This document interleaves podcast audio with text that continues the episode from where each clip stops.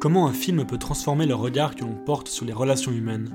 Nous rendre plus attentifs à ce qu'on projette chez l'autre, au rapport de domination et à la façon dont on cherche parfois à modeler les personnes qui nous entourent. C'est ce dont nous allons discuter avec Nolan Petinia, qui nous parle aujourd'hui de sa découverte du Vertigo de Hitchcock, une œuvre phare du 7e art que nous vous invitons à découvrir ou à redécouvrir à travers ce podcast. Bienvenue dans ce nouvel épisode du Dernier Mot.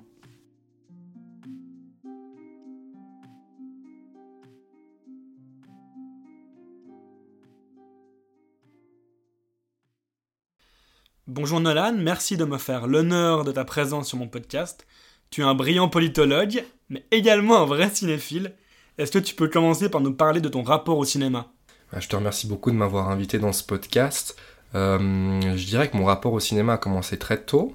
Euh, il a commencé quand j'étais tout jeune enfant, en fait. J'allais peut-être une à deux fois par semaine au cinéma avec mes parents, euh, en France, à Ferney, à côté de chez nous. Euh, pour voir principalement des comédies ou des choses assez légères en fait pour, pour un enfant, beaucoup de dessins animés. Et puis euh, mes parents m'ont un peu, comment dirais-je, m'ont amené à l'amour du cinéma par la découverte de films classiques, de films relativement anciens, euh, lors de sessions de, de, visionnage à la maison. Donc c'est par ce biais-là que j'ai découvert en fait pas mal d'œuvres emblématiques de l'histoire du cinéma. Et puis l'âge faisant, j'ai toujours gardé cette passion malgré tout et puis euh, qui n'a fait que s'affirmer, s'enrichir. J'ai fait mon propre parcours personnel après dans le cinéma, je me suis complètement dévié des goûts de mes parents aussi. Jusqu'à maintenant, euh, consommer beaucoup de films, consommer des films euh, deux à trois fois par semaine quand j'ai quand j'ai le temps, et des films qui sont assez assez variés en fait, qui vont du cinéma des années 30 à ce qui te fait de plus actuel. Enfin, j'ai j'ai pas de, de restrictions de genre quoi. Mais j'apprécie le cinéma dans sa globalité, dans sa diversité, et euh, c'est un vrai marqueur de vie en fait, c'est quelque chose qui m'accompagne un peu tous les jours, c'est quelque chose qui m'enrichit. Euh, je m'en sers euh, dans mes relations sociales, en, professionnellement, je me sers pour comprendre le monde et les autres. Et je crois que c'est ça la vocation du cinéma en fait. Je te reçois aujourd'hui pour parler de Vertigo, le chef-d'œuvre d'Alfred Hitchcock, sorti en 1958 sur le grand écran. Considéré par beaucoup comme un de ses plus grands films, voire comme un des plus grands films du cinéma mondial, est-ce que tu peux commencer par résumer rapidement ce long métrage? C'est assez difficile de résumer ce film sans en dévoiler trop, euh, mais je vais essayer de me prêter à l'exercice, on verra si c'est concluant. Euh, ça se passe dans San Francisco, dans les années 50, donc à peu près à l'époque où le film a été filmé. Euh, c'est l'histoire d'un policier à, à, la retraite qui s'appelle Scotty, qui a quitté les ordres après un, accident assez traumatique dans lequel, en raison de sa peur du vertige, il a laissé tomber un collègue qui voulait l'aider alors qu'il était agrippé euh, à un toit. Donc cet épisode traumatique l'a fait euh, quitter euh, le monde de la police et puis il erre un petit peu dans, San Francisco sans but. Et puis il tombe sur une connaissance à lui qui lui parle de sa femme, une femme qui, qui semble avoir un comportement étrange et qui semble être possédée par une ancienne aïeule à elle qui a vécu il y a une centaine d'années dans le San Francisco encore quasiment espagnol une femme qui semble être réincarnée en fait euh, en cette nouvelle euh, femme qui s'appelle Madeleine, donc euh, la femme de l'ami. Donc il lui demande d'enquêter sur cette histoire assez sombre, il lui demande de créer une filature, de, mener une filature de, de sa femme. Ce que, ce que Coty fait, parce qu'il n'a pas, il pas grand but dans la vie en fait, du coup il, suit cette femme à travers San Francisco, euh, à travers ses pérégrinations qui l'amènent à aller au cimetière, à aller se recueillir devant le portrait euh, de cette aïeule euh, dans, le musée, dans un musée. Et au, fur et à mesure de ces filatures, il commence à ressentir un, grand amour pour elle en fait.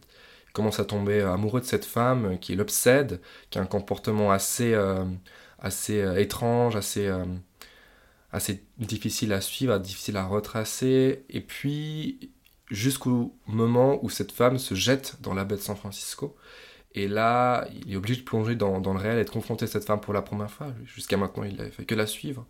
Et puis, euh, il la sauve de la noyade. Et puis, euh, là, s'ensuit euh, une histoire où ils se rencontrent. Jusqu'au au jour où il décide de confronter plus ou moins les, les, démons de cette femme. Et elle est obsédée en fait par une ancienne une ancienne mission espagnole à, quelques, à quelques heures de San Francisco.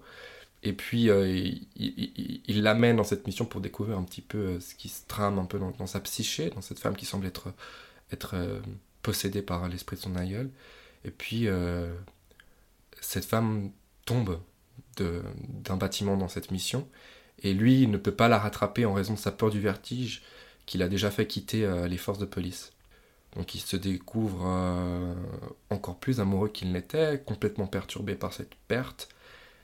Et puis euh, voilà, il, sert de témoin en fait euh, à, son ami pour justifier le fait qu'en fait il l'a vu mourir de ses propres yeux, culbuté du haut d'une église en fait.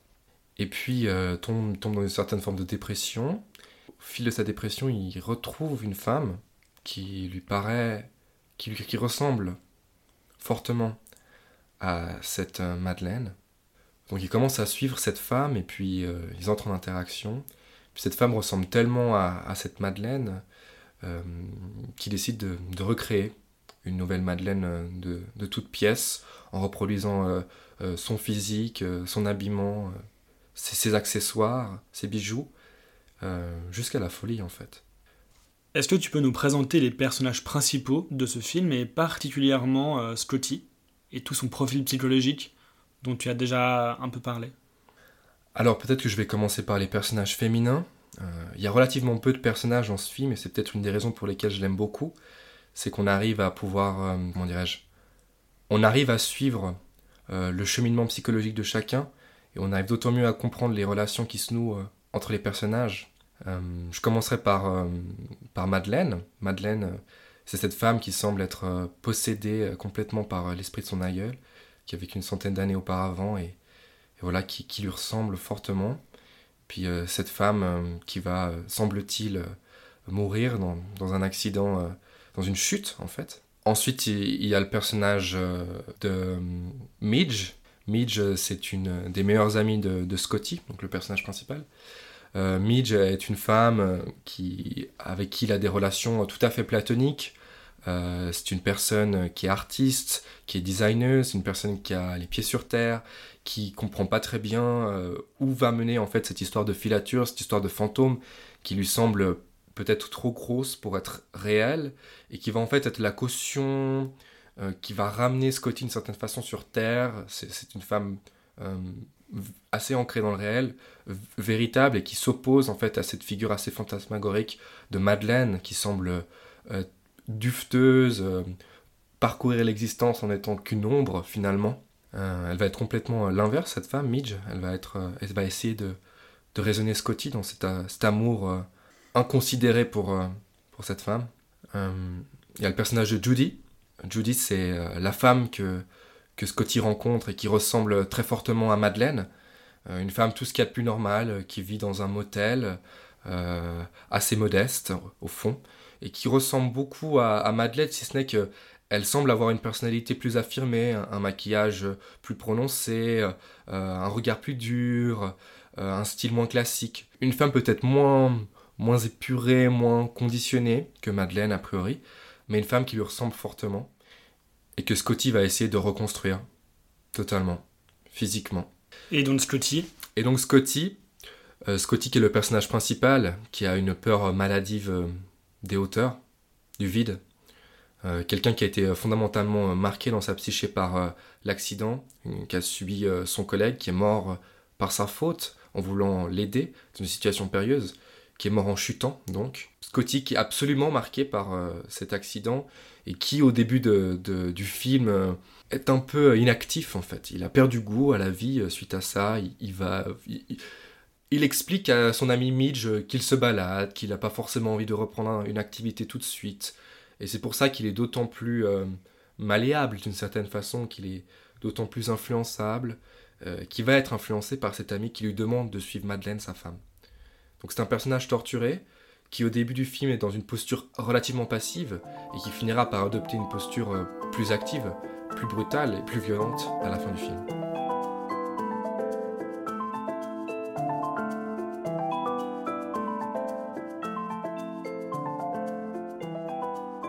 Est-ce que tu dirais que Scotty est un personnage résigné? Je sais pas si c'est quelqu'un de résigné. Euh, je pense que c'est quelqu'un de mélancolique, de triste, qui a perdu goût à la vie, et qui cherche, euh, à travers cette filature, à travers cet amour inconsidéré pour euh, Madeleine, un sens à sa vie. Je crois que c'est quelqu'un qui comble euh, le vide de l'existence avec cet amour. Cet amour trop beau pour être vrai, cet amour sorti d'un conte, cet amour teinté de mort, de désir entre Eros et Thanatos. Pour moi, Scotty est une figure assez tragique en fait, assez complexe, et sa complexité ne va que s'affirmer tout au long du film. On découvre un Scotty qui, balbutiant au début presque complètement euh, obsédé par la figure de cette femme, obsédé au point dans la deuxième partie du film, il va essayer de la recréer, quitte à être violent, euh, verbalement, à être, euh, être absolument autoritaire avec cette femme, qu'il va modeler à l'image de celle qu'il a aimée, de A à Z. Donc c'est une figure assez complexe, et marquée par cette peur du vide atroce, en fait, dont on peut tirer la métaphore du vide de l'existence, en fait. Il est affolé par le vide de sa vie qui, qui file entre ses doigts, et il essaie de combler ce vide avec un amour sublime, en fait. Parce que Vertigo, c'est une réflexion sur l'amour parfait, sur l'amour sublime, sur ce que ça fait euh, d'aimer quelqu'un follement, d'aimer l'image de quelqu'un, d'aimer la perception qu'on a de quelqu'un. Donc voilà. Qu'est-ce qui fait que ce film est spécial pour toi? Ce qui fait que ce film est spécial pour moi, c'est déjà d'abord, euh, pour parler seulement de l'aspect formel, c'est que c'est un film qui est très beau, euh, une photographie très léchée, une composition de plans assez formidable. En fait, Hitchcock storyboardait tous ses films avant de, de passer au tournage. Euh, c'est un film assez mélancolique sur une époque qui n'existe plus. D'ailleurs, je suis allé à San Francisco et je me réjouissais d'aller à San Francisco parce que pour moi, j'allais retrouver l'atmosphère de ce film euh, des années 50. Euh, et puis, j'ai pas retrouvé du tout l'atmosphère du San Francisco des années 50 quand j'y suis allé. J'étais passablement déçu. En fait, c'est un San Francisco assez symbolique, assez dufteux presque, qui est traversé par cette figure du pont suspendu, Scotty est un petit peu suspendu lui aussi, euh, comme une âme, en peine dans un gouffre, un vide de néant. La ville de San Francisco m'intéresse beaucoup, parce que je la trouve assez contradictoire. Et hum, ce film a aussi forgé d'une certaine façon mon, attrait pour euh, les États-Unis, pour l'Amérique. C'est une région que je trouve fascinante. Et le cinéma américain crée toute cette mythologie qui me parle, et qui me parle aussi beaucoup à travers ce film-là euh, en particulier. Est-ce que tu peux nous présenter le réalisateur du film, donc Alfred Hitchcock, et nous expliquer de quelle façon Vertigo s'inscrit dans son œuvre globale? Alors Hitchcock est un cinéaste britannique, donc euh, il a fait toutes ses classes euh, au Royaume-Uni. Il a été très marqué dans sa jeunesse par une arrestation, il était très jeune quand il a été arrêté pour la première fois, pour euh, un méfait qu'il n'avait pas du tout commis. Et ce motif du condamné par erreur va irriguer tout son cinéma. Euh, il va faire énormément de films euh, policiers durant sa période anglaise à Londres, où il y aura toujours cette figure du faux coupable, de celui qu'on arrête alors qu'il n'a rien fait. Beaucoup d'intrigues fonctionnent sur ce ressort-là. Il a eu tellement de succès en Europe euh, qu'il est parti à Hollywood, en Amérique, dans les années 30, où là, on découvre vraiment toute la, toute la complexité de, de, ce génie. Pour moi, c'est un génie. Euh, et c'est là où il fait ses plus grands films, ses films les plus célébrés, ses films les plus célèbres. Vertigo s'inscrit dans sa filmographie à un moment où il a un, petit peu un creux. Euh, il a fait des films qui ont eu du succès avant, mais il ressort de quelques films qui ont été un échec à la fois critique et commercial. Et euh, Vertigo relance de toute façon sa carrière. ce film relance sa carrière parce que c'est un succès commercial, pas tant critique que ça, mais ça montre la maîtrise de ce réalisateur, tant formelle que thématique. C'est un film très riche, thématiquement, et formellement très abouti. Crée quelques effets de caméra dans ce film qui seront repris dans toute l'histoire du cinéma par la suite. Par exemple, euh, il y a un fameux mouvement de, caméra dans une cage d'escalier pour euh, signifier l'impression de, vide, de vertige que ressent Scotty. Euh, en fait, c'est un, mouvement de caméra inversé, c'est-à-dire que à la fois en reculant euh, la caméra, il zoome. Donc ça nous donne un petit peu l'impression de vertige, de hauteur, et c'est un mouvement qui va être utilisé après dans Les Dents de la Mer de Spielberg, qui va être réutilisé dans Les Affranchis de Scorsese, et maintenant dans tous les films d'horreur un peu à la con, où euh, quand on désire figurer euh, la peur, on utilise ce mouvement de caméra. Donc formellement, c'est un film important pour la suite de l'histoire formelle du cinéma, et c'est un film important pour lui parce qu'il amène tous les autres succès commerciaux et critiques à suivre. C'est-à-dire euh, Les Oiseaux, euh, Pas de printemps pour Marnie, La mort aux trousses. Hitchcock était une personne complexe, assez problématique si on le regarde avec nos, notre loupe contemporaine. C'est quelqu'un d'assez tyrannique sur un tournage. Il était très exigeant envers ses acteurs et surtout ses actrices. Des maladivement pervers presque, en fait. Et ce qui est intéressant, c'est que Vertigo parle de ça. En fait, je trouve que Vertigo est un film sur le cinéma, est un film sur la façon dont on modèle un acteur, la façon dont on désire euh, qu'il récite un texte, qu'il ait telle ou telle allure.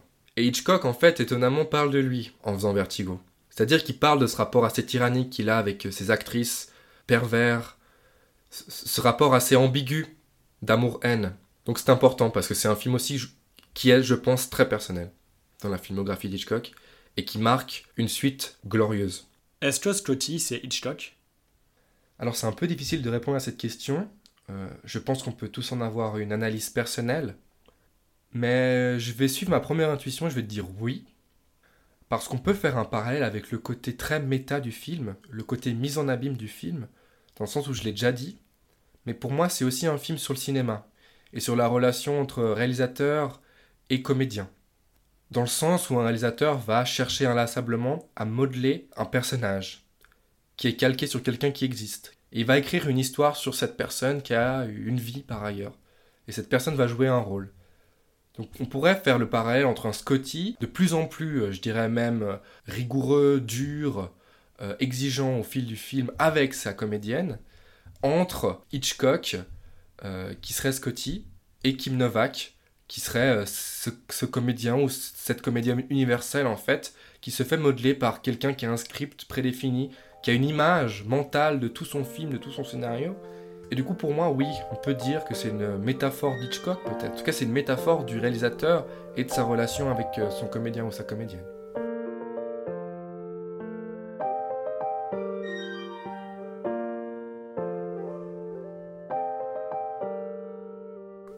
Une scène qui m'a particulièrement marqué dans ce film, euh, je dirais qu'elle se trouve euh, peut-être moins de 30 minutes avant la fin du film, qui en dure peut-être 2h30, 2h20. En fait, c'est le clou final de la reconstruction de Madeleine par Scotty sur euh, le personnage de Judy. En fait, il a recréé cette femme de A à Z, stylistiquement parlant. Il a retrouvé les mêmes habits, la même tenture, la même coupe de cheveux, les mêmes bijoux, les mêmes chaussures, il a reconstruit une femme qu'il a aimée, qui est morte, sur une autre femme, qui avait son individualité, sa propre existence. Donc on arrive au moment où Scotty exige de Judy qu'elle ait le même chignon que Madeleine, avant de ressembler comme deux gouttes d'eau à cette femme qui est morte. Donc sous la contrainte, Judy s'exécute, retourne dans la salle de bain. Scotty l'attend, réfléchit, plonge dans ses pensées, et puis elle ressort. Et là, la musique de Bernard Herrmann, qui était le compositeur fétiche de Hitchcock, avec qui il formait un, fameux duo, s'emballe. Il y a le thème euh, de Tristan et Iseux de Wagner qui résonne, qui est réinterprété en une track qui s'appelle Scène d'amour. La musique s'emballe et puis euh, il entend Scotty, la porte de la salle de bain qui s'ouvre. Il se retourne et là, dans un halo de lumière verte, le vert qui symbolise la mort, il y a Judy qui ressort en Madeleine, réincarnée, totalement Madeleine. Émerveillé, il s'approche d'elle, des yeux d'un bleu euh, très profond, transi d'amour, et puis ils s'embrassent. Et puis la caméra fait un mouvement circulaire autour d'eux, un travelling, et puis le décor change autour de lui pendant que le travelling s'effectue, et il se remémore ce moment passé euh, dans l'église avec Madeleine, le jour où elle est morte, où elle a monté cette cage d'escalier, où elle s'est jetée par la fenêtre sans qu'il n'ait pu la retenir en raison de sa peur du vertige. Voilà.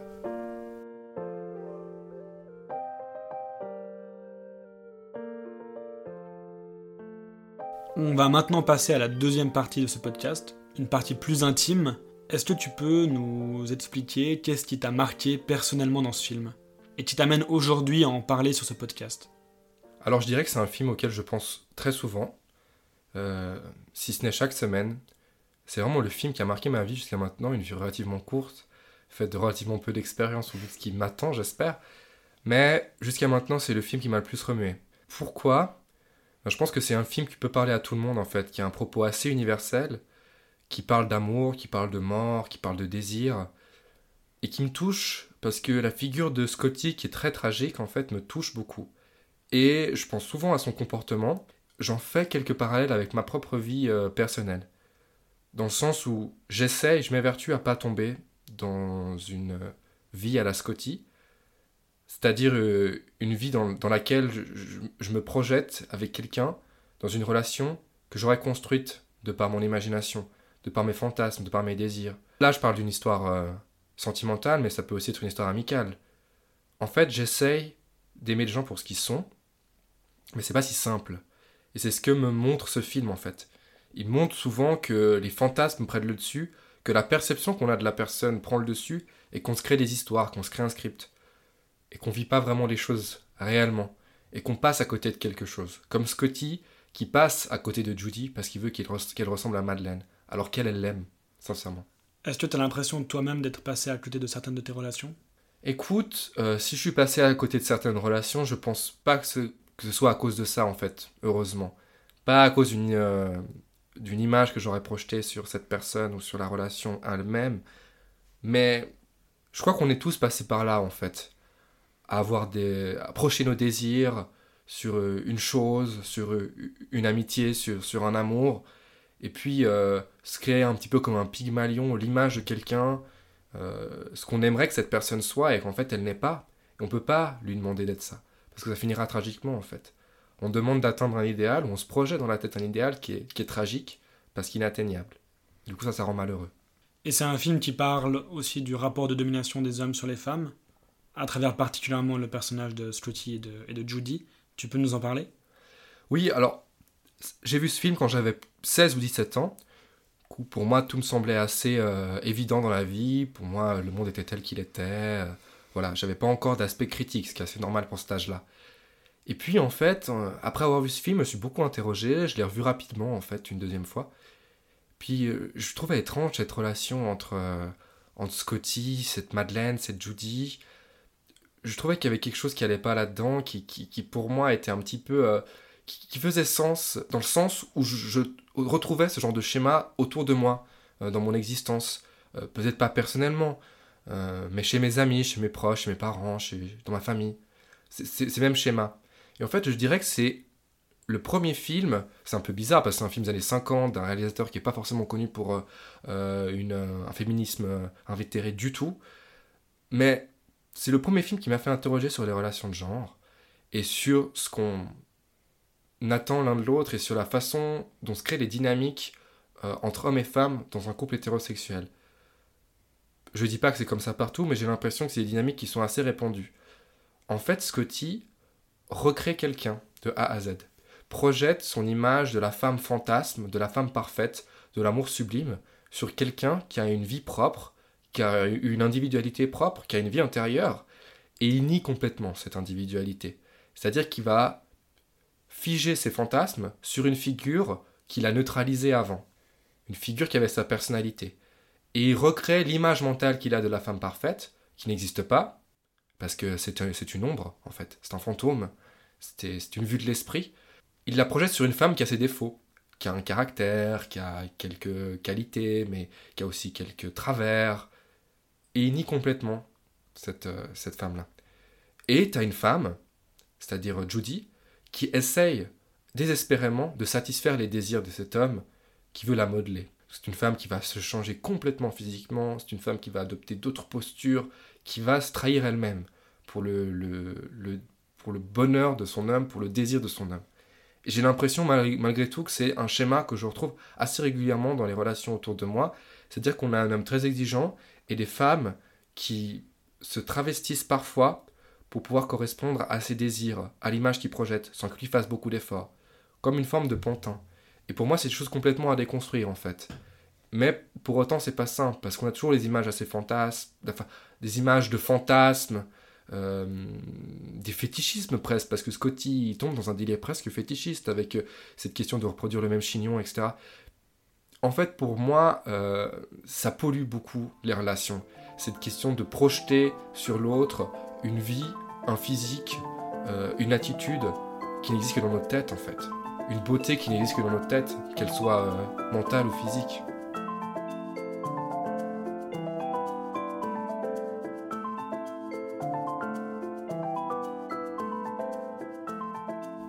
ça compte beaucoup pour moi en fait. C'est fou de se dire qu'un objet aussi immatériel qu'un film, qui a une projection de deux heures, puisse euh, te, rendre comme ça euh, complètement chamboulé. Après, je l'ai vu cinq ou six fois et je suis toujours autant chamboulé. Déjà tant par la, composition des, plans, par la photo, par la musique, que par ces thématiques qui me touchent et qui me parlent et qui parlent à tout le monde en fait. J'ai montré ce film à mon meilleur ami, j'ai montré ce film, je suis allé le voir avec quelqu'un que je fréquentais aussi.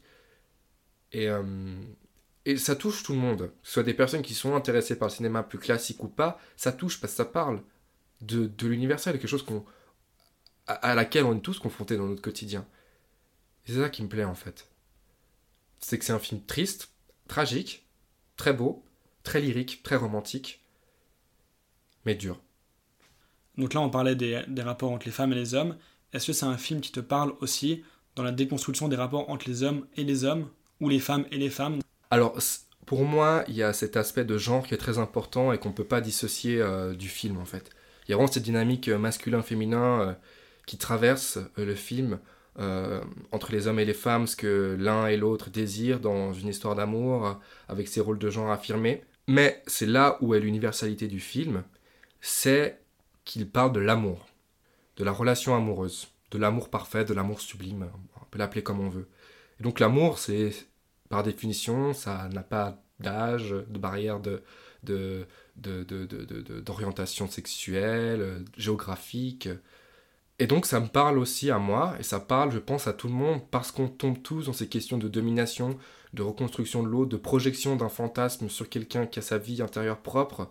Donc pour moi, en fait, c'est absolument indépendant des relations euh, homme-femme, et ça me touche moi aussi, qui, qui est ma vie euh, sexuelle propre, amoureuse propre, dans mon quotidien, dans cette dynamique amoureuse, dans cette dynamique de désir.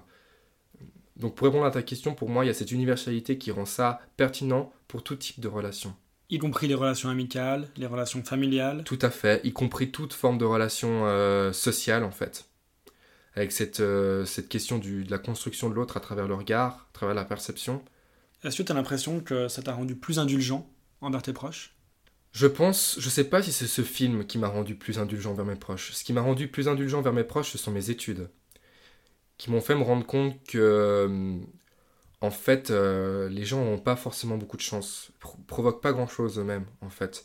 Ils sont souvent victimes euh, d'une histoire sociale, familiale, sentimentale, des parents, de la famille. Donc ce film, d'une certaine façon, oui, mais c'est surtout la suite, en fait, qui m'a fait rendre compte de ça, je crois qui m'a fait me rendre compte que faut être tolérant avec les gens parce que ce sont pas de leur faute. Il faut pas naturaliser quoi que ce soit en fait. Je crois que c'est aussi un film qui t'a beaucoup parlé dans ta relation à la mort. C'est un film qui parle de la relation à la mort. Est-ce que tu peux nous en parler? Oui, alors c'est un peu délicat parce que c'est un, sujet absolument... Euh, enfin, c'est un sujet très personnel, mais j'ai une forme de... Comment, dirais-je J'ai une forme de L'attraction-répulsion avec la mort, je pense que ça nous touche tous en fait et qu'on se le conscientise plus ou moins tous, ou pas. Mais en fait, Scotty, dans sa peur euh, phobique du vide, dans son vertige, j'ai l'impression qu'il y a une forme de désir quand même. Et c'est la même chose de la part de, Madeleine, donc cette femme qu'il poursuit, de Judy, cette femme qu'il reconstruit à l'image de Madeleine. C'est que ces personnages, ces trois personnages, au contraire de Midge, qui est la figure un peu plus rationnelle, ont une forme d'attrait pour la mort qui est très proche en fait du désir, qui est très proche de la relation amoureuse. C'est une forme d'immatérialité qui est presque, enfin, qui est obligatoire, à l'image de l'amour presque, pour presque tout le monde dans une vie, et une sorte d'insondable, de, de qu'on n'arrive pas à toucher, qu'on n'arrive pas à décrire, qu'on n'arrive pas à, à comprendre en fait, tu vois. Quelque chose qui vient subitement et puis qui est absolument désirable en même temps qui, qui, qui te donne parce que c'est peut-être libératoire, ou parfois ça te, c'est tout à fait contraignant, mais dans, dans le sens où c'est peut-être un peu confus parce que c'est des sentiments assez euh, contrastés. C'est la lutte entre Eros et Thanatos, entre le désir euh, de vie et la pulsion de mort. Et tu sens cette pulsion de mort tout le long à travers cette figure du, vide et, de la chute. Euh, cette thématique de la chute très importante en fait. Le fait de tomber amoureux, le fait de se replonger dans ses souvenirs, mais la chute aussi physique dans la baie de San Francisco, la chute physique de trois personnages qui meurent après avoir chuté. Et puis cette, ce générique du début aussi, où, avec toutes ces spirales, la figure de la spirale, puis la figure du pont suspendu euh, de San Francisco, qui montre bien en fait toutes ces personnes qui, sur un fil, traversent l'existence entourées de vide, le vide de l'existence dont on parlait avant, et que Scotty doit, doit, combler, et que mm. moi j'essaie d'éviter le plus possible, ou que j'essaie de combler d'une autre façon qu'en me créant des images qui me rendent malheureux. C'est quoi le vide de l'existence pour toi? Le vide de l'existence, c'est se retrouver un jour et puis se dire en fait cette vie n'a pas de sens. Ou alors un sens qui m'échappe et m'échappera toujours. Et ça fait assez peur. Parce qu'en fait, tu. pour quelqu'un qui n'est pas croyant comme moi, tu te poses toujours la question du pourquoi. Du pourquoi est-ce que c'est tout si parfait? Dans les faits, c'est absolument pas parfait. Mais si tu te poses 30 secondes et si tu t'abstrais de tout ce qui est civilisationnel, tout ce qui est naturel te semble d'une mécanique rondement huilée, menée. Et ça te pose des questions. Et en même temps, tu te sens insignifiant parmi tout cette, euh, cet environnement euh, immense, insondable, aux mécaniques qu'on essaie de comprendre, mais ça me paraît tellement futile, tellement c'est complexe, et tellement tout ce, qu'on essaie de rendre compte avec nos propres mots, notre propre langage, une chose qui, n'a, qui a un langage propre, qui est absolument différent d'une autre. Et du coup, c'est, ça fait peur, parce que comment on s'inscrit dans ce monde-là, en tant que personne? Surtout quand on vit un élément traumatique, où là on se dit mais pourquoi est-ce que toute cette mécanique si bien huilée m'amène autant de souffrance? Là tu te poses la question du sens de la vie, du sens de l'existence. Pourquoi en fait? Pourquoi?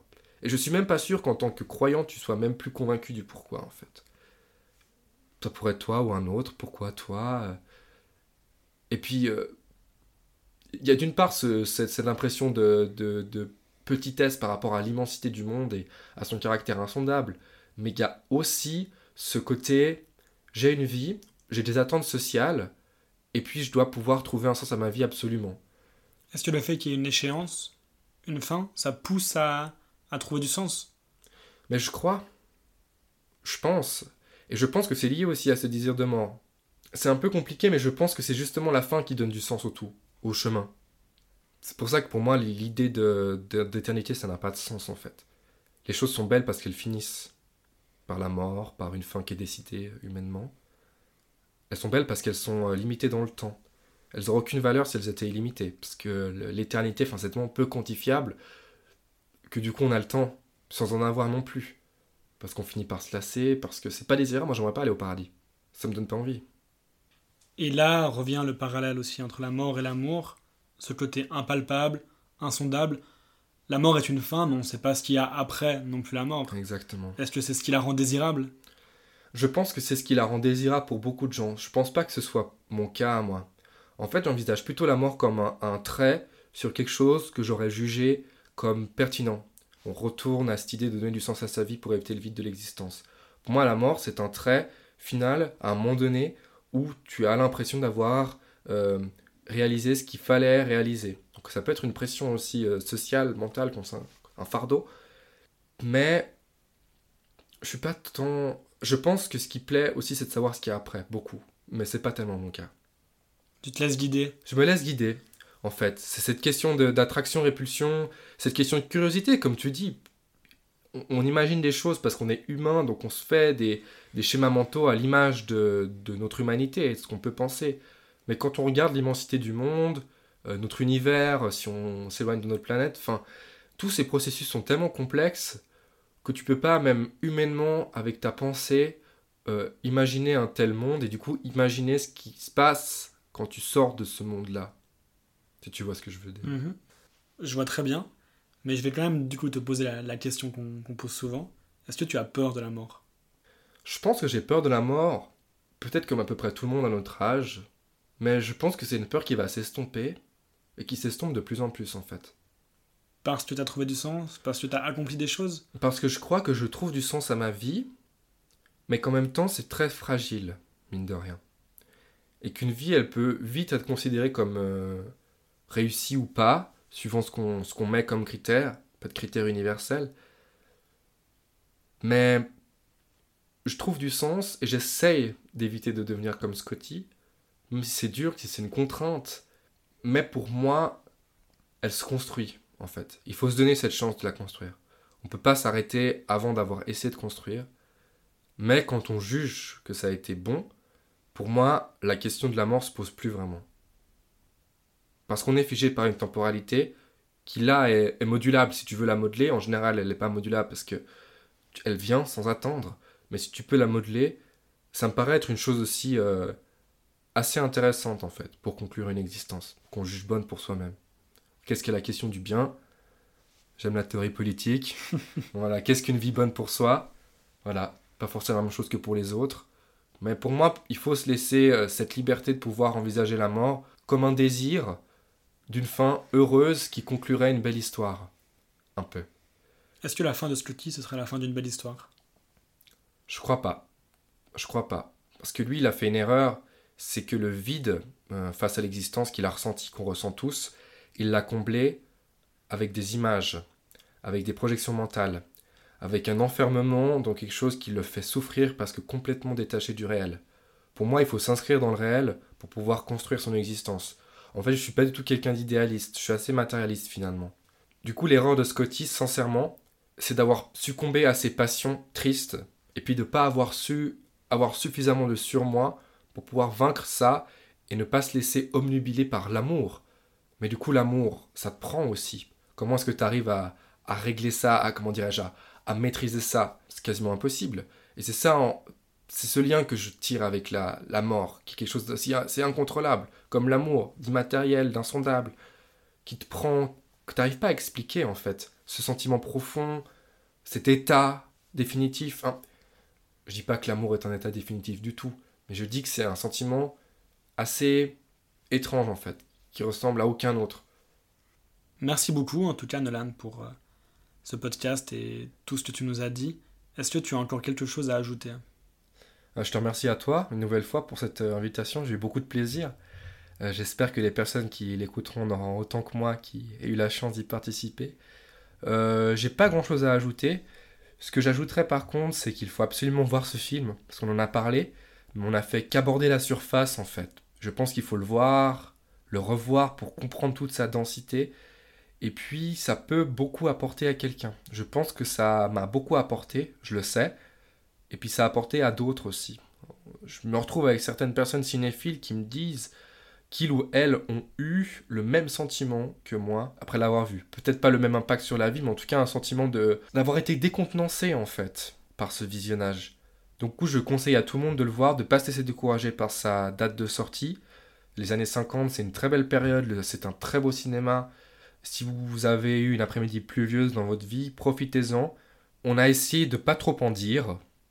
Ça a été difficile parce que c'est un film qui fonctionne sur euh, des ressorts propres au cinéma ou à l'art en général, des ressorts de suspense ou alors de surprise.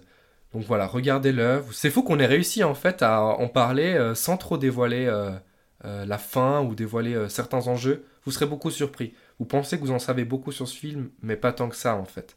Donc je vous laisse découvrir par vous-même. On arrive à la fin de cet épisode, j'espère qu'il vous aura plu. Un grand merci à Nolan Petigna d'avoir partagé son expérience sur cette grande œuvre qu'est Vertigo. Si vous avez aimé cet épisode, n'hésitez pas à me soutenir en laissant une bonne note sur la plateforme où vous l'avez écouté. Et si vous souhaitez rester informé des actualités du podcast, je vous invite à me suivre sur Instagram, le dernier mot du bas podcast. Le lien est en description. Voilà, il ne me reste plus qu'à vous souhaiter une bonne journée ou une bonne soirée, et à tout bientôt pour un nouvel épisode du dernier mot.